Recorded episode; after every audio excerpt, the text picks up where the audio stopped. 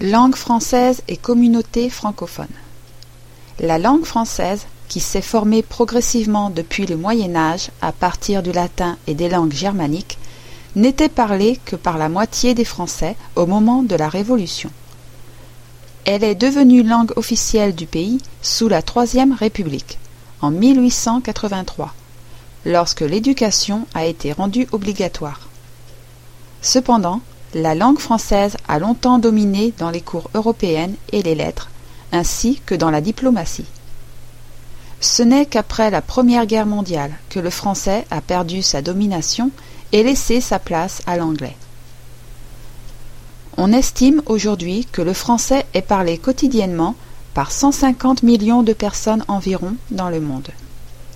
La plupart de ces locuteurs sont en Europe, France, Belgique, Luxembourg, Suisse. Mais on en trouve aussi sur les autres continents Afrique, Cameroun, Madagascar, Côte d'Ivoire, etc. Asie, Vietnam, Cambodge, Amérique, Canada et Océanie, Polynésie, Nouvelle-Calédonie. L'Organisation internationale de la francophonie regroupe 51 pays qui partagent, à des degrés divers, l'usage du français. Cette communauté ne se limite pas à des liens linguistiques. Les pays de l'OIF possèdent aussi des objectifs communs et entretiennent des échanges économiques et culturels.